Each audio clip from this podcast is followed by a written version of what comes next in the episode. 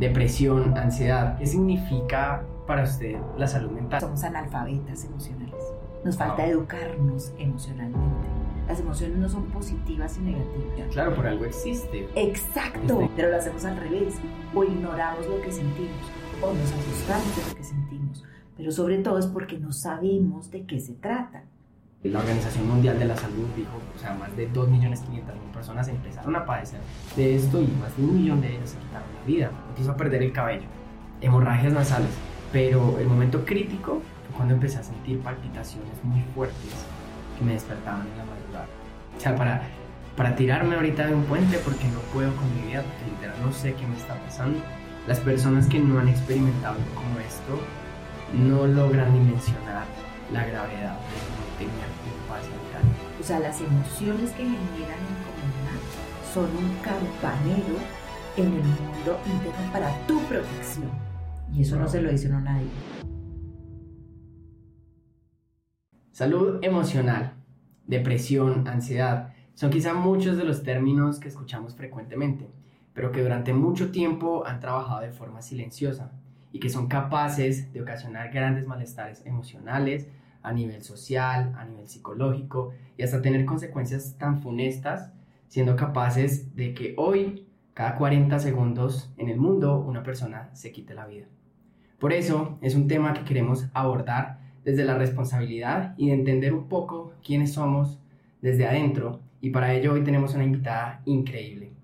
La doctora psicoterapeuta Rocío hoy nos acompaña y es una persona que ha dedicado su vida a comprender al ser humano, los comportamientos de él y que desde su experiencia hoy nos va a ayudar y nos va a explicar muchos de los conceptos que necesitamos saber para tener un mejor bienestar emocional. Es un gusto tener hoy como invitada al video podcast de Hablemos Ballero Digital a la doctora Rocío.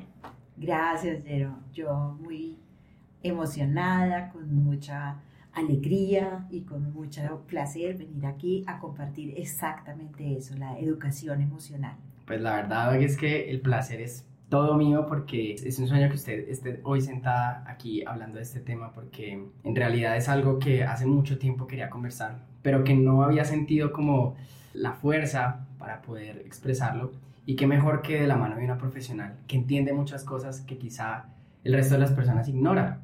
Y yo quisiera empezar precisamente por ahí, Doc. ¿Qué significa para usted la salud mental? Porque hay un término que me gustó mucho que usted mencionó y es, en lugar de salud mental, que es como más lo conocemos, es más que todo bienestar emocional. Pero ¿qué significa en realidad el bienestar emocional?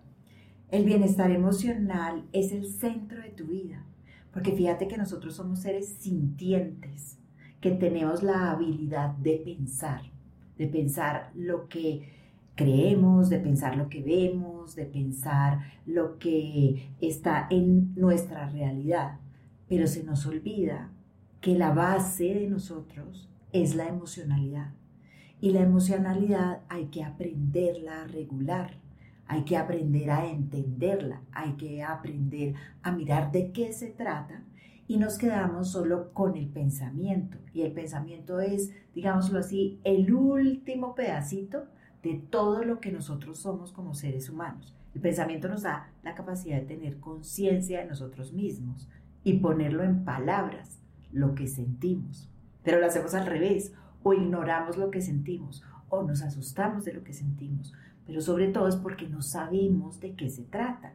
Es que yo creo que cuando uno es consciente de las emociones y sabe cómo canalizarlas de la forma correcta, pues desarrolla, digamos que aptitudes eh, que hablábamos inicialmente a nivel social, a nivel psicológico, que muchas veces operamos en el inconsciente y que muchas veces no somos, ahora sí que, bueno, un poquito la redundancia, conscientes de las acciones que estamos generando a diario y que hace falta conocernos un poco. Yo recuerdo cuando eh, pues la llamé Doc para que hiciéramos este episodio y fue como que compartimos un concepto y es que sobre todo se nos educa se nos educa sobre las diferentes ciencias, se nos educa sobre eh, los valores del hogar y todo ese tipo de cosas, pero nunca se trata el tema eh, mental, emocional, porque está como muy allá y hay mucha ignorancia en este tema. Entonces, por ende, las personas cuando atraviesan por una circunstancia difícil emocional no saben cómo gestionarla, no tienen las herramientas. Y precisamente estábamos hablando de que, vamos, si una chica que nunca en su casa le dijeron qué era la menstruación y de repente en su adolescencia empieza a experimentar estos cambios hormonales y le llega a su regla y no sabe, pues va a sentir que se estalló por dentro y va a entrar en colapso y se va a asustar.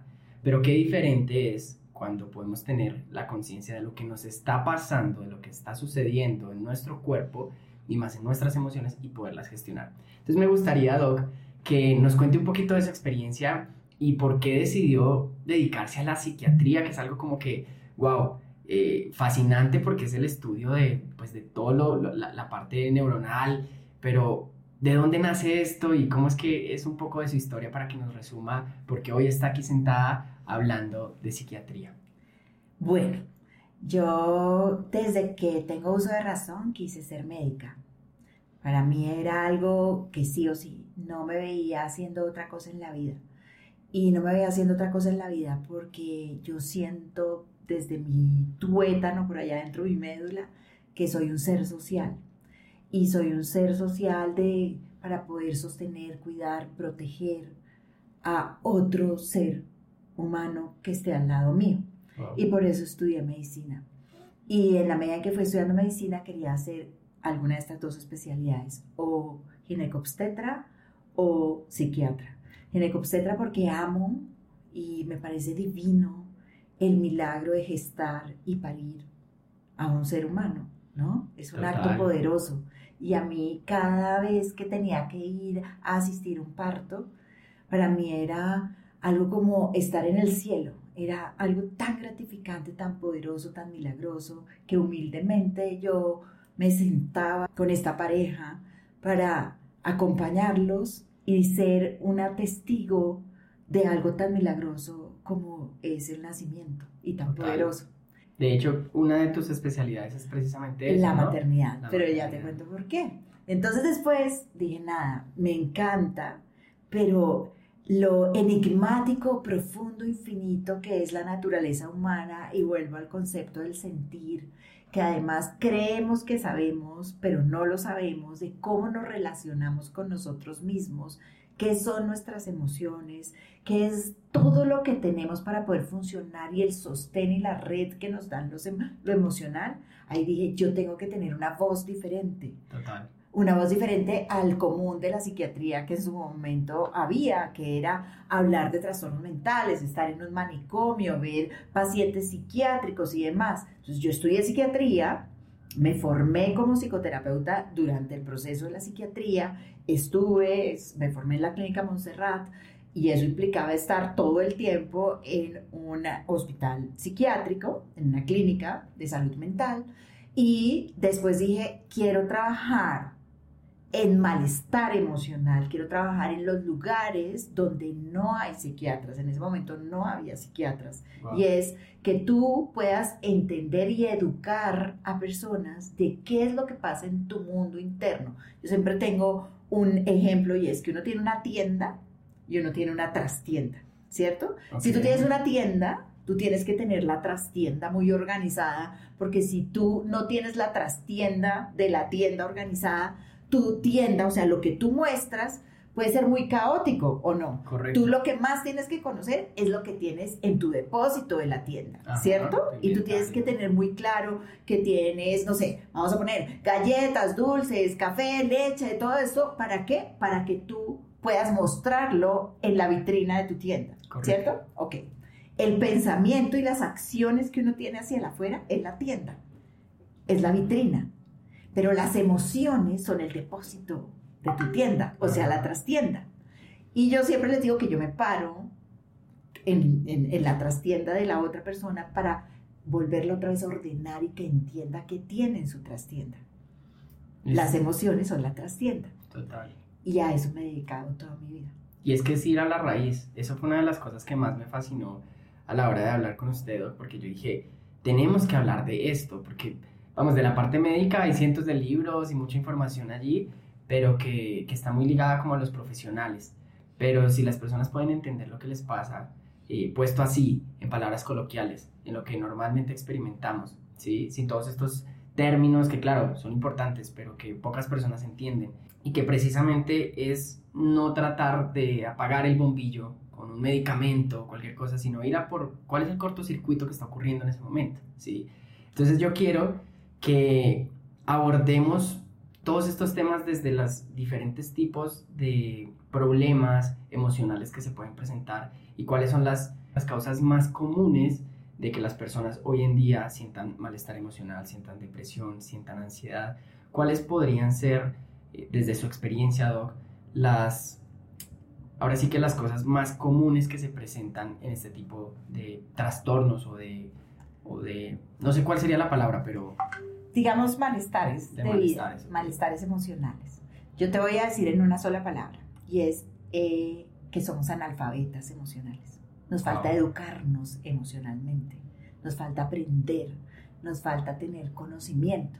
Entonces, cuando tú ignoras algo, y te voy a poner allí un ejemplo de la vida real, y es que eh, en Nueva York, como en muchos lugares del mundo, pero en Nueva York mucha gente va a tener, ahí sí, el sueño americano, ¿cierto?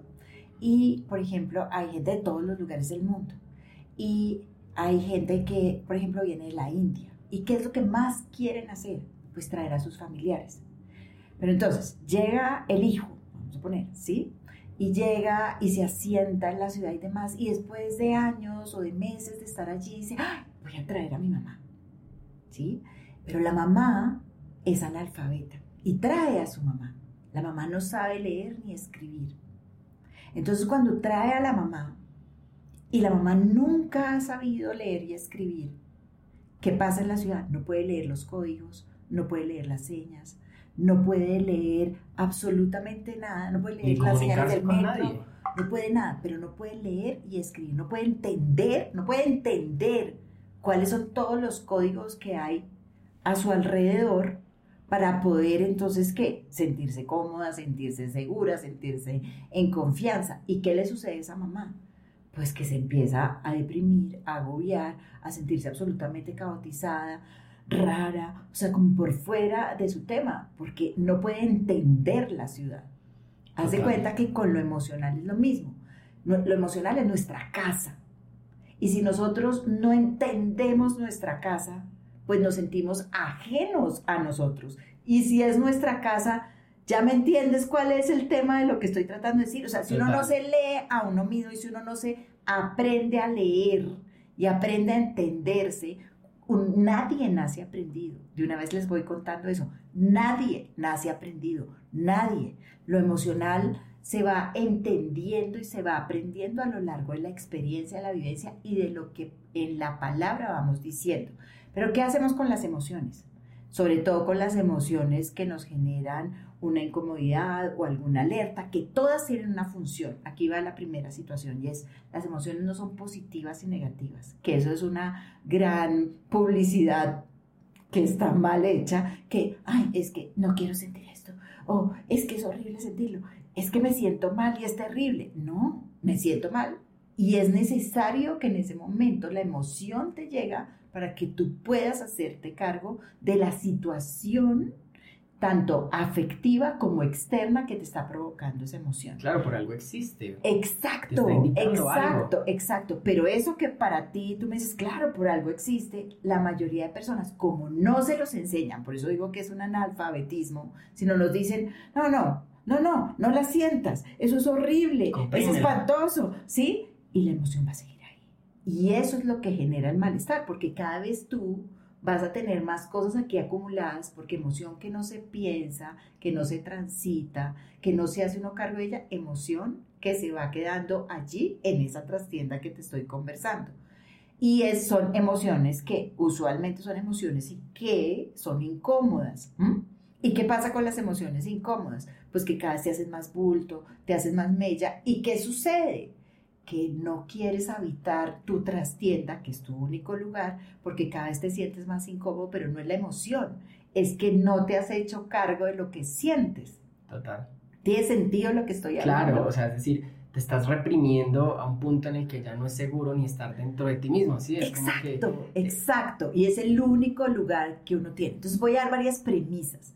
El único lugar que nosotros tenemos para habitarnos es nuestro mundo emocional y nuestro mundo físico que van integradísimos, juntísimos.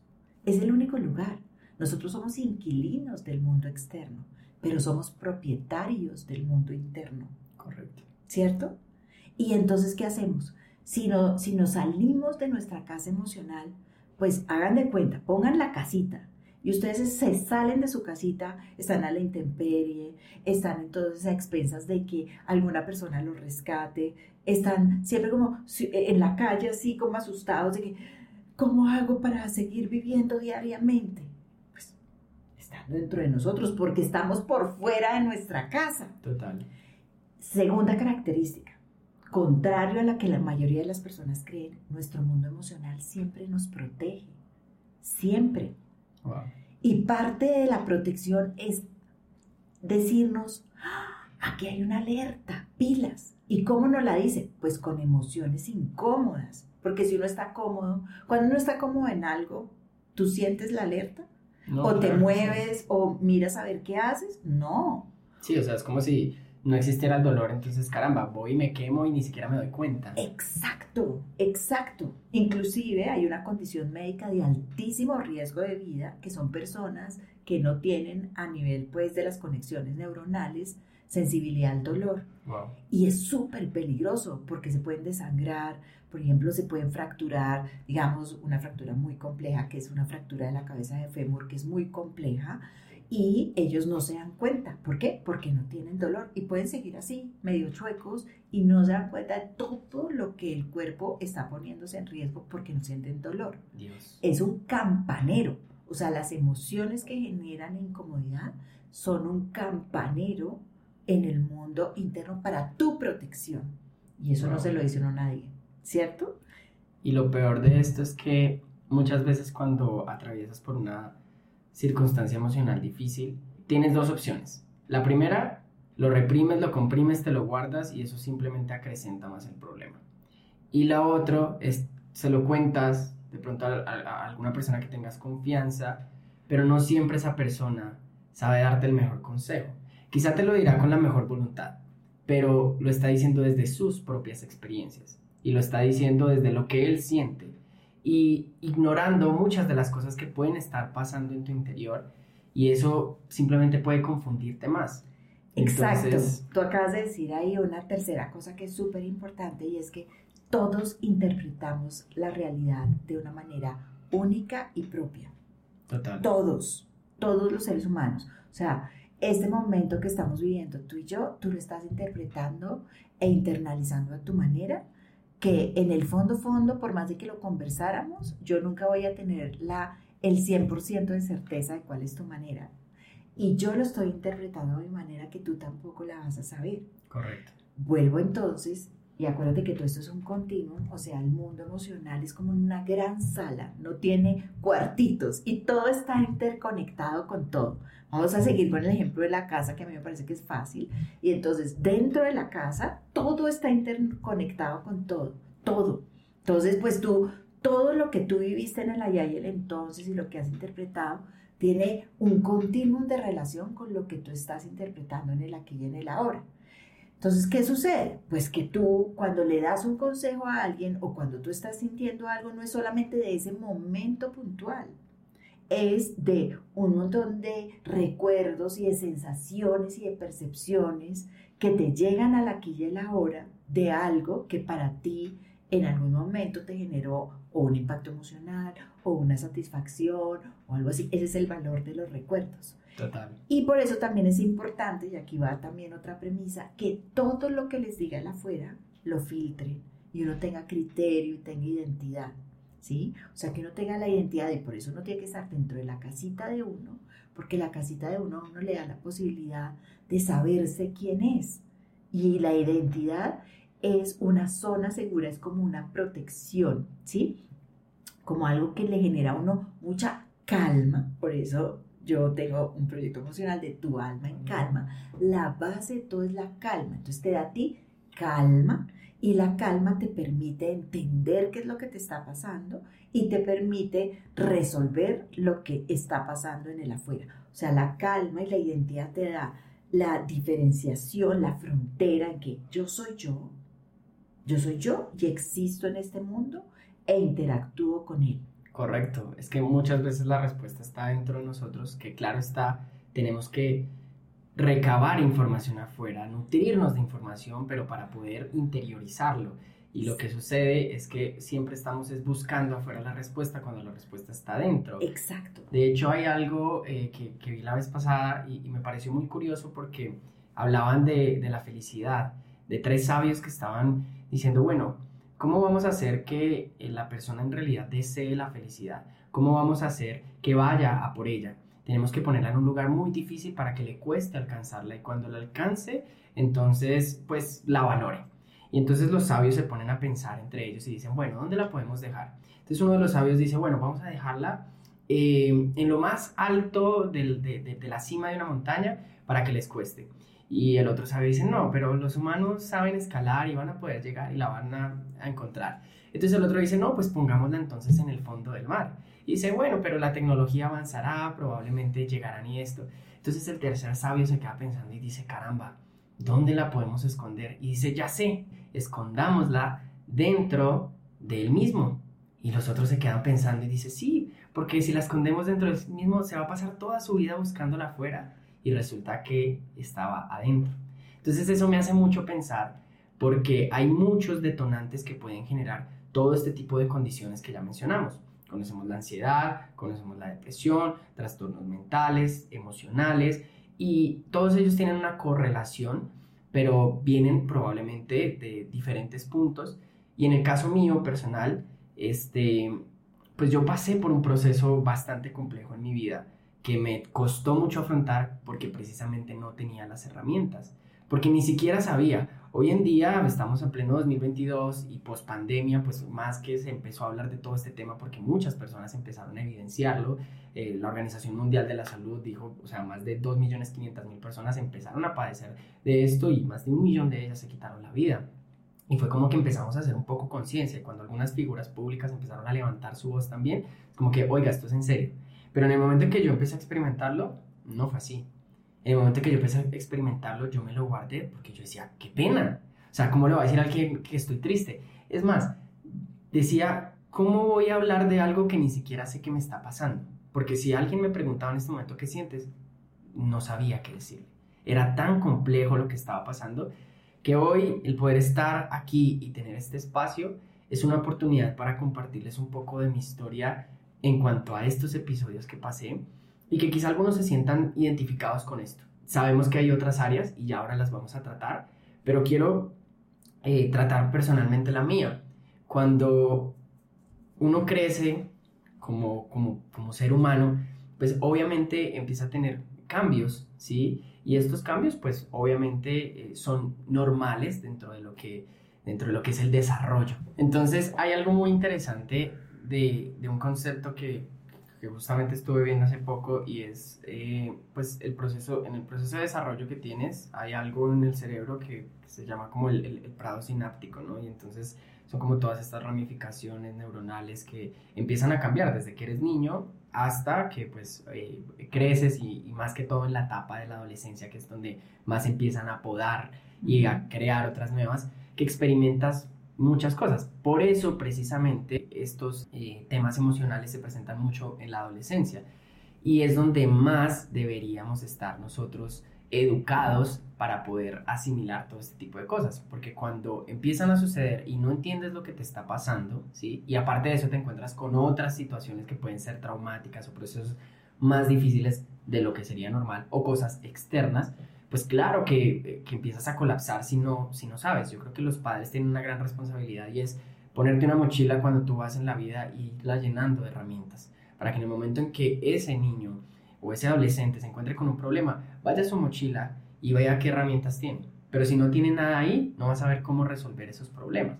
Entonces, el caso fue que en, en mi experiencia particular, yo tenía conocimiento de nada de esto. O sea, es que ni siquiera se hablaba y menos en un hombre. ¿Cómo es que un hombre va a estar triste? No, eso no se puede, ¿sí?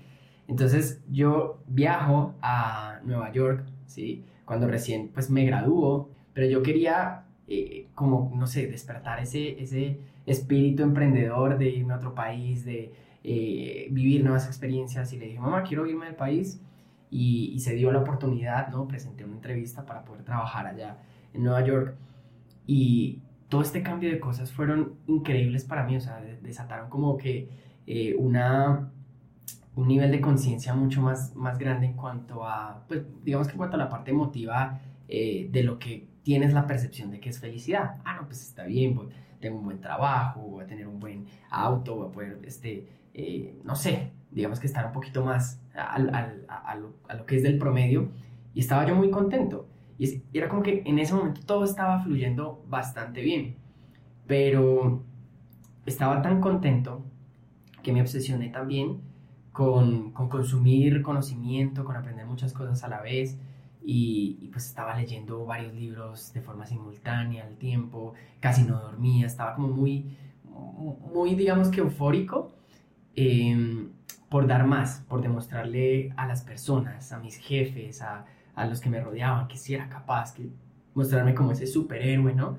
Eh, y porque desde que llegué a Nueva York, en el lugar donde empecé a trabajar, me destaqué mucho, eh, porque también soy una persona muy social y porque me gusta mucho hablar con las personas em, y todas estas cualidades, digamos que las, las pude eh, poner allí, pero cuando todo parecía ir súper bien, empiezan a ocurrir condiciones eh, en mi cuerpo que no entendía. Entonces de repente empiezo a perder el cabello y no sabía por qué. Pero esto empezaba a acelerarse hasta tal punto que yo decía, caramba, me voy a quedar calvo en tres meses. Porque es que eran los manojos de pelo que yo me quitaba.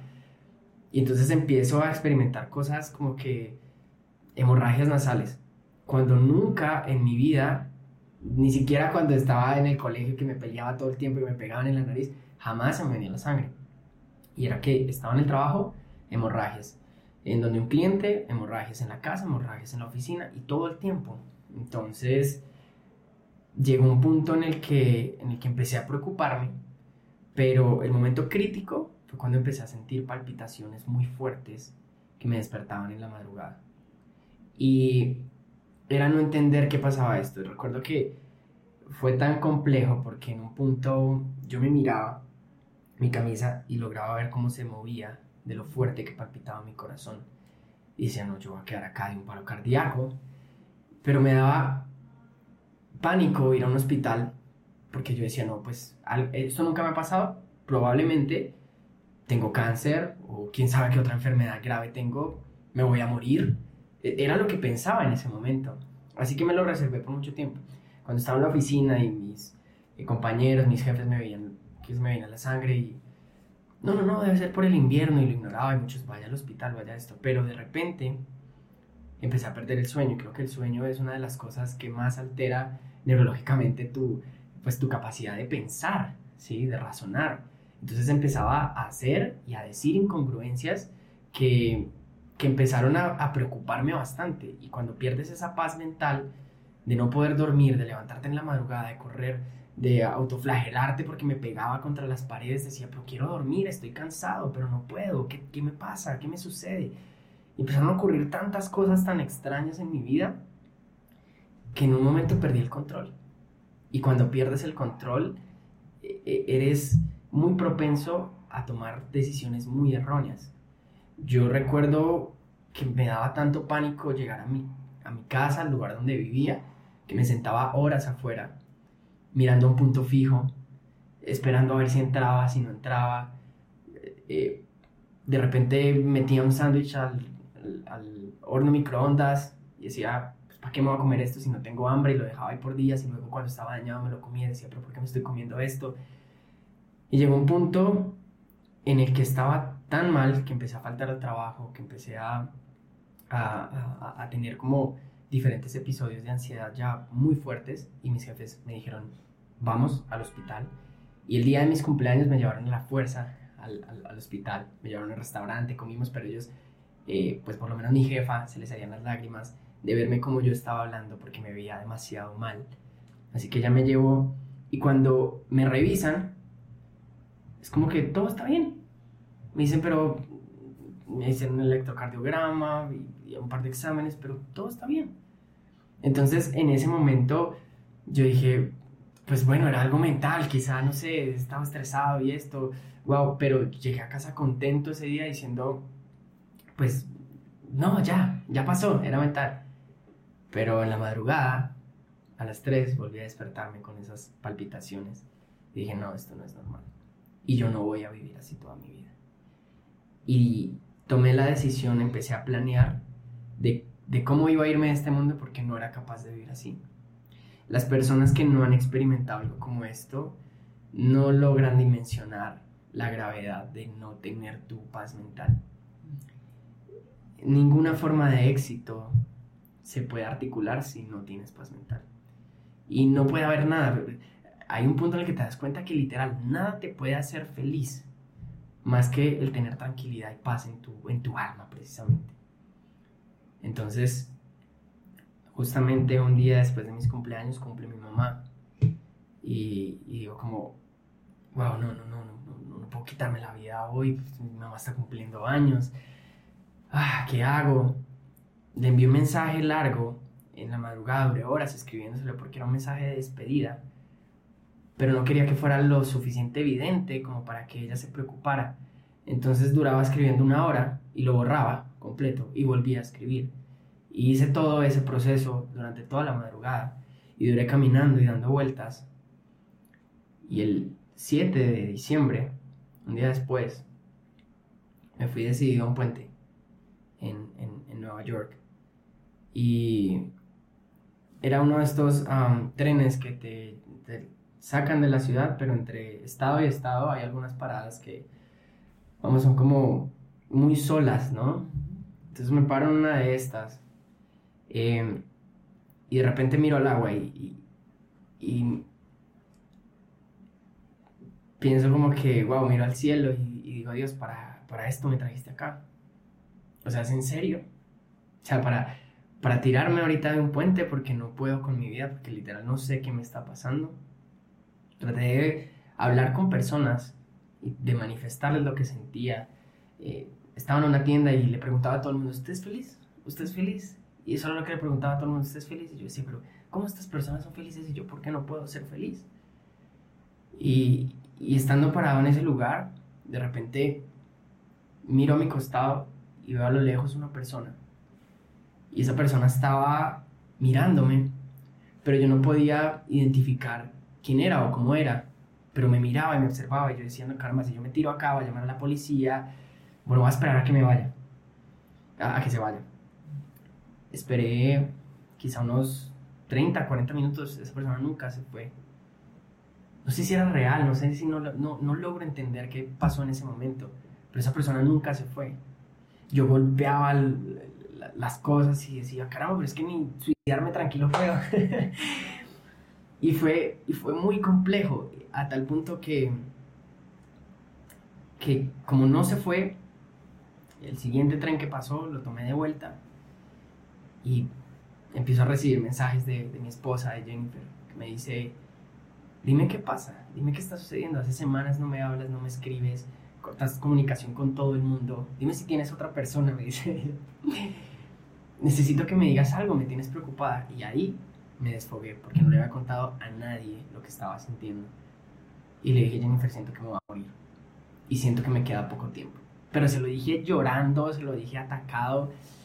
Y tiempo después escuché ese audio y dije, wow, yo en realidad estaba mal. Eh, si hubiera tenido un poco más de conciencia de lo que me estaba pasando, lo hubiera tomado como un aprendizaje, pero en ese momento no sabía. Y casi me lleva al borde de quitarme la vida. Acto seguido, pues el celular se revienta de llamadas, todas las personas, Jennifer le informó a todos mis familiares y fue como que en un momento sentí ese afecto de todas las personas a las que yo en realidad le importaba. Eh, y me voy a tomar tratamiento durante tres o cuatro meses a Perú porque en Estados Unidos era demasiado costoso y, porque podía estar con mi mamá y, y, ella me acompañó en todo ese proceso, pero yo lo que sentía antes era ansiedad, pero ya después empecé a sentir depresión porque era, ¿por qué, ¿por qué me pasó esto? ¿Por qué si todo estaba bien? ¿Por qué si cuando era el mejor momento de mi vida tuvo que pasarme esto? Y mi mamá me miraba y me decía, enfrente del malecón, con un atardecer, me decía, mira todo lo que nos ha regalado Dios, mira, está tan hermoso, hijo, sonríe. Y yo le decía, no, madre, es que no, no puedo. Para mí la felicidad se salió de mí y, y no la encuentro. Y fue un proceso bastante, bastante difícil. De hecho, eh, cuando ella me llevó a, los especialistas, psicólogos, psiquiatras, muchos le dijeron que tenía unos cuadros de ansiedad tremendo que tenía que medicarme. Y mamá se rehusó a medicarme. Dijo, no quiero una persona dependiente de eso, tú vas a salir de esto. Me apoyó en todo tiempo, en todo momento.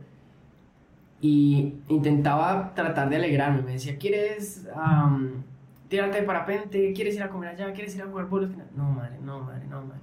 Un día estaba la, en la habitación y de repente mi mamá estaba hablando con su esposo eh, y me dio otro ataque de pánico. Había dejado de sentirlo por un tiempo, pero me dio otro ataque de pánico y, y fue como que, vamos, yo no sé, cada, cada persona eh, tiene una creencia eh, en Dios, en el universo, en lo que ellos decidan y sientan.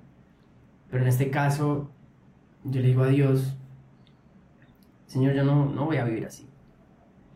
Eh, no puedo estar acostado y estar sintiendo esto y, no voy a ser el enfermo de la familia, porque así me sentía. Y, me preocupaba, yo a veces estaba desayunando con mamá y era como que, eh, madre, ¿dónde está mi reloj? ¿Dónde está mi reloj? No, hijo, tú nunca has tenido un reloj acá, no, no, no, tienes reloj, no esto. Y, yo, wow, no, pero tú me pasaste, no, yo lo que te pasé fue tu billetera. Yo, yo decía, no, yo me estoy volviendo loco. Y dije, y antes de volverme loco y antes de sentir, de seguir sintiendo esta ansiedad, eh, Señor, o tú me curas o yo acabo con esto. Pero si tú me curas, yo en serio seré una mejor persona. Ayudaré a las personas que están pasando por esto. Y como que sentí que, que, que podía haber un propósito de todo esto, pero no sabía cómo salir de allí. Y algo muy curioso pasó al día siguiente y es que vamos por un centro comercial con mamá y yo me quedé mirando unos patines y de repente mamá me miró y se dio cuenta que los estaba observando y me dijo, ¿quieres unos? Y yo le dije, no, no, no, madre, sigamos, no, ven, ven. Y me entró a la fuerza. Oye, tráeme una talla de esto, no sé qué. Mamá, no quiero eso. No, no, no, tranquilo, papá. Mira, yo... Se compró patines ella, el esposo, y, y me compró patines a mí. Vamos, y yo a regañadientas salí ese día en la noche con ellos. Pero por primera vez me sentí libre ese día. Patiné y, ellos vieron como que me hacía bien y como a, a, niño chiquito me llevaban todos los días al parque a, montar patines en la noche. Entonces me llevaron al malecón, me puse mis audífonos, escuchaba música y por todo el circuito del malecón viendo el mar, eh, sentía paz por primera vez, ¿sí? Y empecé a patinar y, y cogí ese hábito de patinar todos los días eh, y hoy en día es uno de los hábitos que conservo y salgo a veces a las 3 de la mañana a patinar y las personas me preguntan por qué. Yo es como que es una larga historia.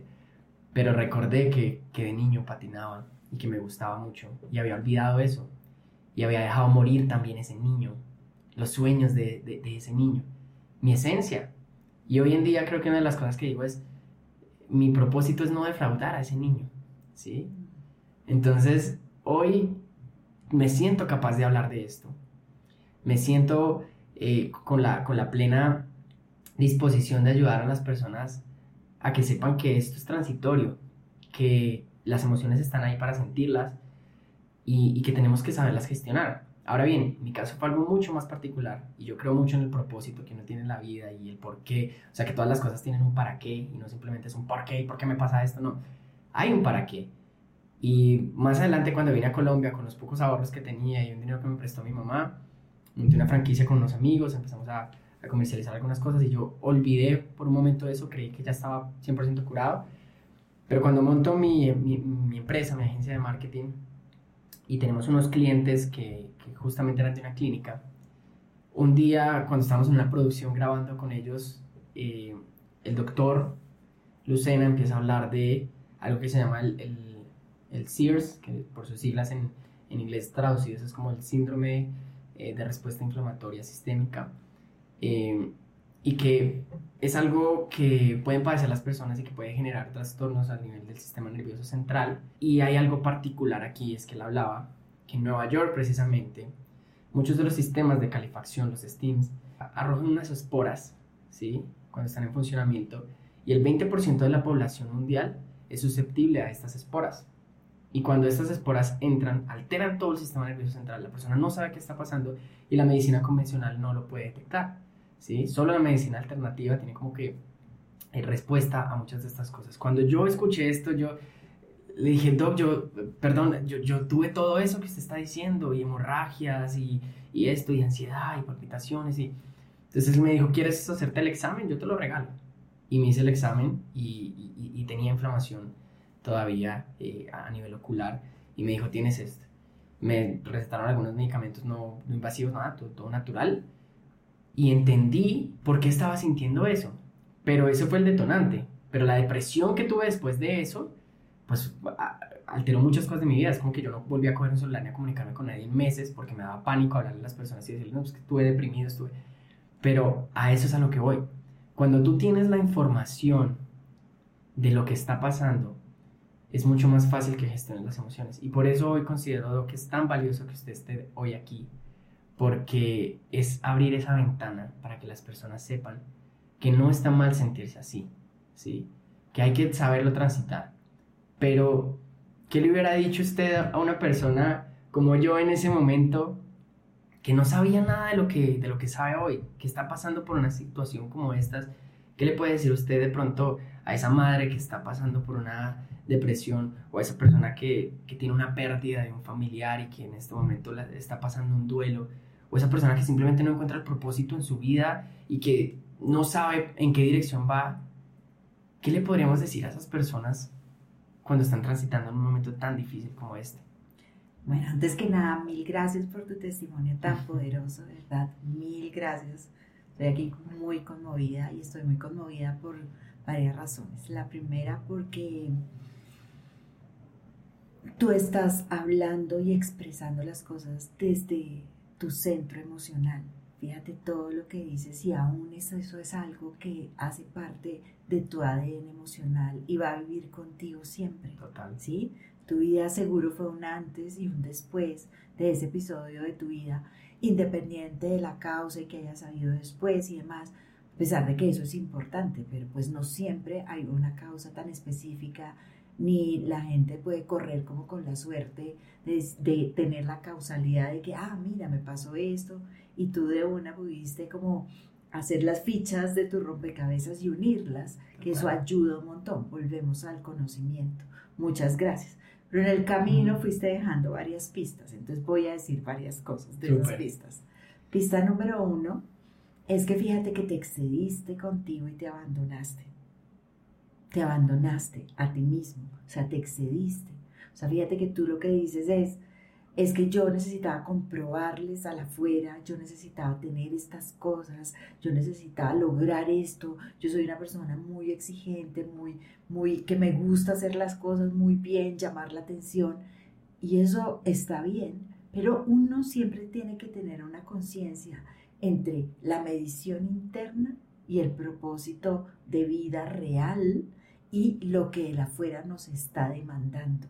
¿sí? Hay muchas cosas que uno a veces hace por la demanda del afuera y por los estímulos que el afuera nos da y no necesariamente por lo que uno realmente es. Total. ¿Sí? Entonces fíjate que, y eso es parte del crecimiento emocional, ¿no? Eso es parte del crecimiento y volvemos ahí, cuando uno hace las cosas por lo que realmente uno es, puede interactuar con el afuera, pero no depender de él y esclavizarse a afuera, ¿sí? Si a uno le gusta tener, voy a poner cualquier cosa, un carro, uno tiene que, por ejemplo, preguntarse, ¿para qué para mí necesito un carro? La función del carro.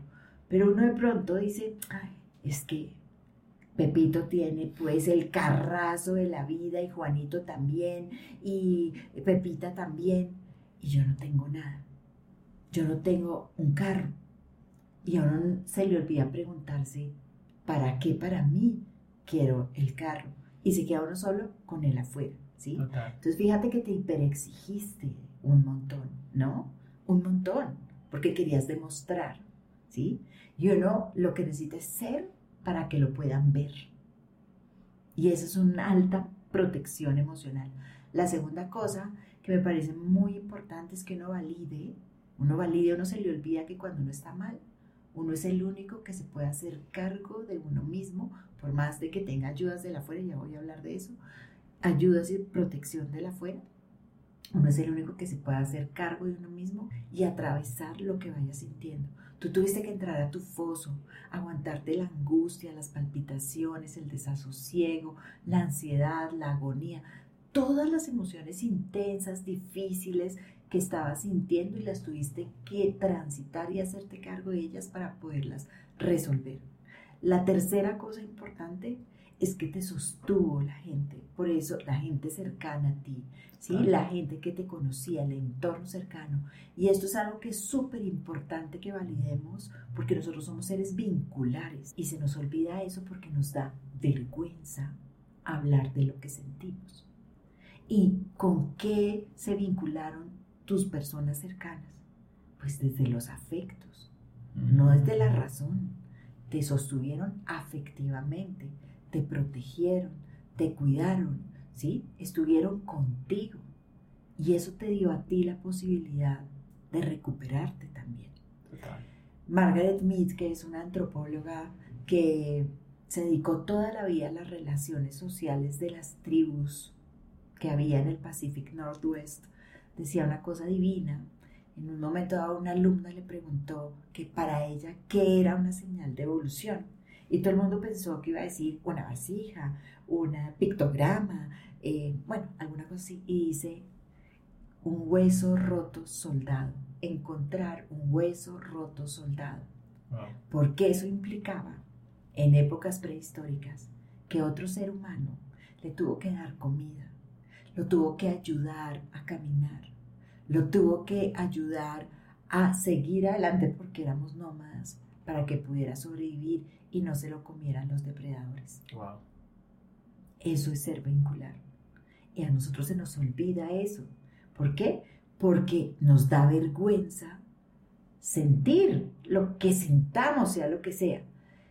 Ahora, también es muy importante que aprendamos a hablar eso y a insistir que es perfecto sentir todo y que no nos callen esa voz, ¿sí? O sea, que si una persona está diciendo, me siento re mal, re que te ha dolorido, re que te ha agobiado, re que te desgastado, no, pero mira, pon de tu parte, pero mira, trata de hacer mm. esto, pero mira, no, es triste. Exacto. Y no es, ok, aquí te acompaño, aquí te acompaño, mira, ¿qué tal si hacemos esto? Lo que hizo tu mamá es perfecto de irte leyendo y, digamos, comillas, pseudo obligarte a hacer cosas, pero desde la lectura que tú mandabas. Porque ahí va la quinta cosa y es que cuando uno está tan agobiado emocionalmente, la parte neurocognitiva se altera, ¿sí? Porque somos, el sensorio tiene lo afectivo y lo cognitivo y va súper integrado. Y eso era lo que hacía que tú tuvieras olvidos, que tú no tuvieras como ganas de hacer cosas, que tú estuvieras a veces como desorientado, esa clase de cosas. Es transitorio, pero se siente mucho más agobiante. Y la sexta cosa es que esto, fíjate, vamos a quitarle la causa, que esa la supiste después. Pero voy a ponerlo al inicio, te voy a usar de conejillo de indias emocional, y es que el cuerpo es el primero que siente todo. Es el primero que siente todo y tú es como el campanero y tú negaste las señales de tu cuerpo, ¿sí? Y esto se los digo a todos, o sea, siempre, siempre, si tiene, por ejemplo, dolores de cabeza constantes, algo está pasando emocionalmente. Es la señal del cuerpo, ¿sí? Del cuerpo. Cuando uno se sobreexige, lo primero que nos da es una sensación física en algún lado del cuerpo de malestar. El sueño, cuando uno ya tiene alteración del sueño, el sueño es el, el reparador del aparato físico y del aparato emocional. Cuando uno tiene una alteración del sueño, ya es un grito de auxilio SOS del cuerpo de uno que uno le va mandando, le va mandando señalitas, señalitas, señalitas. ¿Y uno qué hace? No se pone atención, porque tú qué hacías, no te ponías atención. No. Tú en ningún momento te pusiste atención. Y eso es muy importante, uno ponerse atención. Uno sigue, ¿sí? Si tú tienes un hueso roto súper evidente, ¿tú sigues? No, no sigues, tú paras. Uno tiene fracturas emocionales, uno tiene esguinces emocionales. Lo que pasa es que el cuerpo y la mente se los manda a través de señales, de lenguajes cifrados, porque es que la mente y el mundo emocional es simbólico, es simbólico. Que tenemos la habilidad de la palabra es otra cosa, pero él nos dice cosas simbólicas, ¿sí? Simbólicas. Entonces, ¿cómo? El cuerpo, que es simbólico, los dolores, las sensaciones de malestar del cuerpo son simbólicas, ¿sí? Y las sensaciones de malestar emocionales también son simbólicas, ¿cierto? O sea, el, el, malestar no le dice a uno, estoy en malestar. No, le da una sensación de desazón, de como agonía, de que tú no te hallas y uno no la lee, ¿sí? no, a veces se le puede decir, no sé, a otra persona, no, estoy, ¿cómo está? No, un poquito regular, ¿sí? Entonces, el malestar se siente pero uno lo niega en el pensamiento. Porque fíjate que cuando uno se siente mal y alguien le pregunta a uno cómo te sientes y cómo estás, y uno se siente mal, se siente agobiado, se siente cansado, se siente aburrido, se siente triste, ¿uno qué contesta? Bien, gracias. Y si uno se dice eso y el pensamiento es el que le pone a uno el conocimiento y descifra lo emocional, ¿Qué pasa con la sensación emocional? Está reprimida ahí. Exacto. ¿Ya? O sea, uno tiene que conectar. Si yo me siento en malestar, tenemos que poner en palabras, no solamente desde el pensamiento de nosotros, sino desde el pensamiento para el otro. O sea, tú en algún momento te decías, ay, me siento en malestar o tú negabas decirte, en ningún momento dijiste, me siento en malestar. Tú decías, no sé qué me está pasando, eh, no entiendo nada. En parte porque no te conversabas, porque no sabías, ya vamos a eso, porque no sabías, pero tú nunca conectaste en palabras contigo, en una conversación propia, decirte, me siento en malestar. Entonces, si uno no se pone en palabras lo que se siente, existe pero no existe. ¿Tú qué tuviste que hacer durante todo tu tiempo de recuperación? Hacerte cargo de las sensaciones que tenías poniéndolas en pensamiento. Estoy segura de eso. Tú decías, hoy me siento abatido, hoy me siento desgastado, hoy me siento sin ganas de hacer nada, hoy me siento desorientado, hoy me siento triste, hoy me siento atormentado. Te ponías en palabras lo que sentías. Eso es requete importante, se los digo a todos, por favor, pónganse en palabras lo que sienten. Claro, porque ya, ya empiezas a interiorizar esas cosas. Exacto. Que antes simplemente las estaba ignorando. Exacto. Y cuando en el mundo emocional uno interioriza y le ponen palabras, ahí es donde digo que el mundo emocional siempre lo protege a uno, siempre va a ir a favor de tu cuidado. Voy a hablarte de, de la, digamos, de la ideación suicida y del acto o preacto, vamos a ponerlo el preacto suicida. ¿Qué pasa con esto?